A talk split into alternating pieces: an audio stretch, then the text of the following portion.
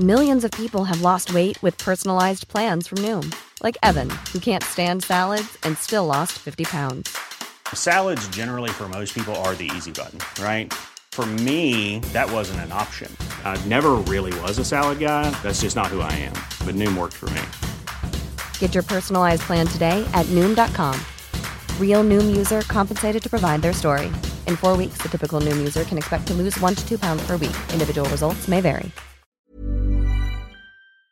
Dans la nuit de samedi à dimanche à Marseille, trois jeunes d'une vingtaine d'années ont été tués à la Kalachnikov devant une boîte de nuit dans le cadre d'un règlement de compte. Et si on en parle aujourd'hui, c'est parce que cela symbolise une situation critique. 21 personnes sont déjà décédées dans le cadre de règlement de compte à Marseille depuis le début de l'année, en seulement 5 mois donc, ce qui laisse présager que le triste nombre de 37 décès pour l'ensemble de l'année 2022 pourrait bien être battu en 2023. Par ailleurs, problème supplémentaire, les jeunes sont particulièrement au cœur de ces affrontements euh, aujourd'hui, et parfois d'ailleurs des très jeunes. On va donc analyser euh, pourquoi et comment eh bien, la situation est aussi euh, critique. Salut, c'est Hugo, j'espère que vous allez bien. C'est donc le sujet à la une des actualités du jour aujourd'hui. Alors, pour quasiment chacun de ces décès ces derniers jours, une même explication quasiment à chaque fois, des règlements de compte entre bandes rivales, liés donc au trafic de drogue, par exemple pour défendre ou conquérir un point de vente de drogue, ou simplement plus largement dans le cadre de tensions. Pour vous donner une idée, l'an dernier, sur les 32 victimes d'homicides en bande organisée qui ont été euh, décomptées dans le département de Marseille, eh bien 31, donc euh, la quasi-totalité, étaient directement liées au trafic de stupéfiants, selon la préfecture de police locale. Eh bien, ces violences concernent aussi d'autres villes en France, par exemple à Nantes, où plus de 50 épisodes de coups de feu euh, par an ont été recensés ces dernières années dans l'agglomération. Mais l'une des choses qui inquiète particulièrement aujourd'hui et que je voulais voir avec vous aujourd'hui, c'est que les victimes de ces règlements de compte sont très très jeunes, si bien que beaucoup évoquent un rajeunissement important des victimes. À Marseille par exemple, selon une note du ministère de l'Intérieur qui a pu consulter le journal Le Monde, eh bien un peu plus de 60% des personnes blessées ou tuées lors de règlements de compte liés au trafic de drogue depuis euh, janvier sont âgées de moins de 25 ans. Et parmi ces jeunes donc majoritaires de moins de 25 ans, il y a parfois des adolescents. Alors comment expliquer ces violences? Comment expliquer aussi que les victimes de plus en plus jeunes. Déjà d'un point de vue, euh, disons, euh, macro, eh bien, à la racine de tout ça, il y a évidemment l'augmentation de la production et de la disponibilité de drogue dans le monde, et donc à fortiori aussi euh, en France. Tout cela alimente forcément les trafics et le développement des gangs. D'ailleurs, en 2022, les douanes françaises ont saisi une quantité record de drogue avec 66 tonnes interceptées. Après là-dessus, évidemment, dur de savoir si c'est lié à un changement de stratégie, à une certaine efficacité, ou alors à une augmentation importante du trafic en soi. Bon, mais en face, il faut noter qu'il y a aussi une hausse de la consommation. Le marché du cannabis aurait par exemple fait x6 en France en 10 ans. Il y a aussi un fort développement euh, du marché de la cocaïne qui inquiète beaucoup. C'est en l'occurrence une drogue qui est plus rentable pour euh, les gangs. Il faut savoir que depuis 10 ans, eh bien, le nombre de passages aux urgences en lien avec la consommation de cocaïne est en forte augmentation euh, en France, selon justement Santé publique France. Bref, un marché qui grossit à tout point de vue et en parallèle à ça, eh bien, il y a aussi le trafic d'armes et donc des gangs qui sont aujourd'hui plus lourdement armés. Bon, mais plus précisément maintenant sur la question de la jeunesse, eh bien dans le cadre d'une enquête sur la mort d'un jeune victime d'une balle perdue à Marseille fin décembre 2022, le parquet de Marseille avait évoqué une forme d'évolution vers un fonctionnement des cartels mexicains. Alors ça peut vouloir dire beaucoup de choses derrière, mais là en l'occurrence, eh bien il évoque surtout un fonctionnement de plus en plus organisé et une forme de banalisation des violences. En fait, avant, alors que ces règlements de compte concernaient souvent les chefs de bande, les gros poissons donc, comme on les appelle dans le milieu. Eh bien désormais, les affrontements euh, concernent davantage les petites mains entre guillemets, donc ceux qui tiennent notamment les points de deal au jour le jour.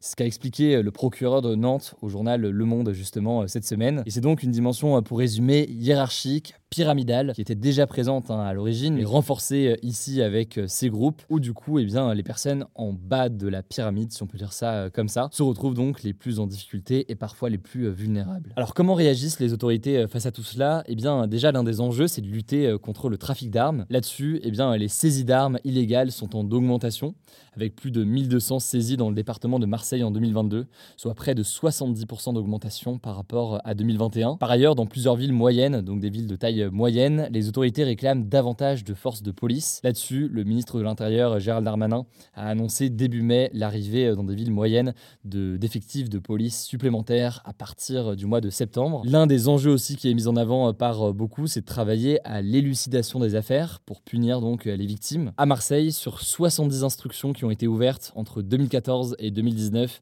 pour homicide volontaire en bande organisée, eh bien des procès ont finalement eu lieu sur 36 dossiers, soit près donc d'un dossier sur deux. Mais au-delà de la question de la répression donc face à ces trafics, eh bien beaucoup de personnalités politiques mettent en avant d'autres éléments importants, des questions notamment d'insertion ou de réinsertion sociale de pas mal de jeunes et plus largement en fait de lutte contre les inégalités. Un élément très important lorsqu'on sait que la criminalité eh bien, se nourrit et se développe justement sur des terrains où la pauvreté est très importante et où euh, des jeunes parfois notamment se sentent à l'abandon. Bref, c'est un problème qui est très complexe, qui est très large, aux multiples raisons qu'on ne pourra pas toutes évoquer euh, aujourd'hui. Ça pose aussi d'ailleurs la question du débat sur la légalité de certaines drogues, typiquement le débat sur la légalisation du cannabis qui revient souvent et qui est un argument qui est mis en avant par ceux qui souhaitent la légalisation pour limiter donc euh, le trafic. On va pas évoquer aujourd'hui tout le débat parce qu'on pourrait en parler pendant longtemps, mais je vous mets des liens en description, je vais vous lancer plus et je vous laisse avec Paul pour les actualités en bref. Je reviens juste après. Merci Hugo. Salut à tout le monde. On commence avec une info sur l'Ukraine. Ce lundi, des combattants armés venus d'Ukraine ont fait une incursion dans la région russe de Belgorod et ont attaqué une dizaine de villages avec plusieurs bombardements. La Russie affirme que ce sont des saboteurs et a ouvert une enquête pour terrorisme. De son côté, l'Ukraine affirme n'avoir rien à voir avec ces attaques et en fait, elles ont été revendiquées par la Légion de la liberté de la Russie, qui est un groupe de Russes qui s'oppose à Vladimir Poutine et qui combat pour défendre l'Ukraine. Et c'est marquant, c'est une attaque d'une envergure inédite sur le sol russe depuis le début de la guerre elle est présente par plusieurs médias comme un affront pour le pouvoir russe. On vous tiendra au courant. Et alors, autre info sur l'Ukraine, on vous parlait hier de la livraison potentielle d'avions de combat à l'Ukraine. Et eh bien alors, info importante pour bien mesurer ce dont on parle et la temporalité. Ce lundi, un responsable de l'armée américaine a déclaré que cela prendrait plusieurs mois dans le meilleur des cas. Donc voilà, des avions de combat pour l'Ukraine, on n'y est pas encore. Allez, on continue avec des infos en France. La première, c'est officiel, l'État contrôlera 100% de l'entreprise EDF le 8 juin prochain.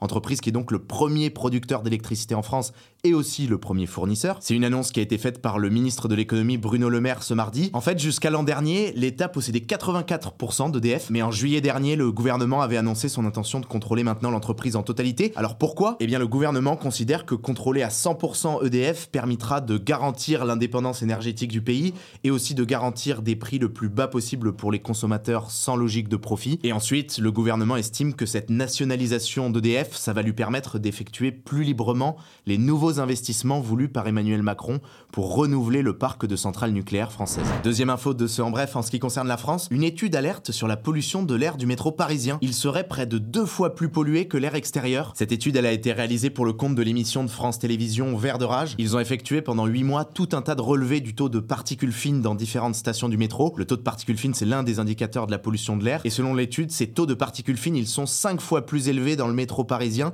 que le seuil recommandé par l'Organisation mondiale de la santé. Et d'après Santé publique France, c'est près de 40 000 décès prématurés par an qui pourraient être attribués à un tel niveau de pollution. Alors de son côté, la RATP qui exploite le métro parisien s'est défendue. Elle affirme que d'après ses propres calculs, la qualité de l'air des métros respecterait les valeurs recommandées par l'Agence de sécurité sanitaire l'ANSES, et elle affirme aussi qu'elle n'a pas observé ces dernières années de surmortalité chez ses salariés. Troisième info, les violences contre les médecins en France ont connu une hausse de 23% selon un rapport qui vient de sortir de l'Observatoire de la santé des médecins, ce qui fait que ces violences contre les médecins ont atteint un nombre record depuis 20 ans. Il faut noter qu'elles touchent en grande partie les médecins généralistes. 7 médecins sur 10 qui ont déjà été confrontés à des violences physiques ou verbales sont des médecins généralistes. On continue avec une autre actu. Les pays de l'Union européenne veulent interdire la destruction de vêtements neufs invendus. Car oui, aujourd'hui en Europe, une partie des vêtements neufs invendus sont détruits par les marques pour éviter que ça occasionne des coûts de stockage. Alors cette annonce, elle a été faite précisément par le Conseil de l'Union européenne, l'instance qui représente les 27 pays membres, et cette interdiction de destruction des vêtements neufs invendus, elle s'inscrit en fait dans le cadre plus large d'une nouvelle réglementation qui vise à réduire l'impact environnemental des produits conçus en Europe. Pour vous donner par exemple une autre mesure de ce plan, il y a par exemple la mise en place d'un passeport numérique pour les vêtements, une sorte de QR code qui permettrait de connaître le chemin parcouru par un vêtement et donc de connaître précisément son impact environnemental, notamment pour que les consommateurs puissent choisir leurs vêtements en fonction de ce critère on vous tiendra au courant de l'évolution de cette loi. On continue avec une autre initiative qu'on voulait vous partager aujourd'hui. C'est une initiative d'un autre pays de l'Union européenne justement, mais là c'est un pays qui agit seul pour le coup, c'est l'Irlande. C'est une initiative qui vise à limiter la consommation d'alcool dans le pays, qui est une première mondiale. À partir de 2026, sur toutes les boissons alcoolisées en Irlande, il va y avoir un étiquetage obligatoire. Il faudra afficher les calories, les grammes d'alcool, les risques de cancer et de maladies du foie associés à l'alcool, et aussi des informations sur les dangers de la consommation d'alcool pendant la grossesse. C'est une mesure donc dans une optique de prévention.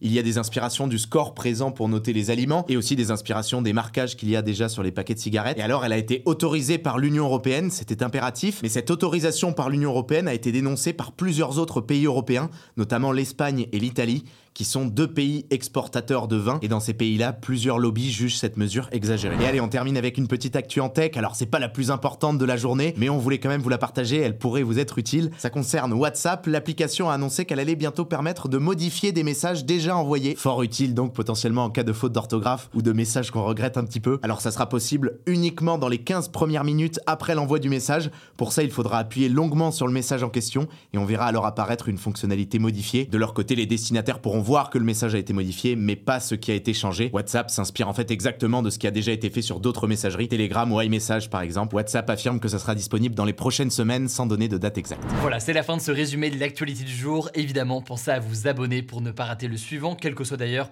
l'application que vous utilisez euh, pour m'écouter. Rendez-vous aussi sur YouTube ou encore sur Instagram pour d'autres contenus d'actualité exclusifs. Vous le savez, le nom des comptes, c'est Hugo Décrypte. Écoutez, je crois que j'ai tout dit. Prenez soin de vous et on se dit à très vite. Hey, it's Paige DeSorbo from Giggly Squad. High quality fashion without the price tag. Say hello to Quince. I'm snagging high-end essentials like cozy cashmere sweaters, sleek leather jackets, fine jewelry, and so much more. With Quince being 50 to 80% less than similar brands. And they partner with factories that prioritize safe, ethical, and responsible manufacturing. I love that. Luxury quality within reach. Go to quince.com slash style to get free shipping and 365 day returns on your next order. Quince.com slash style.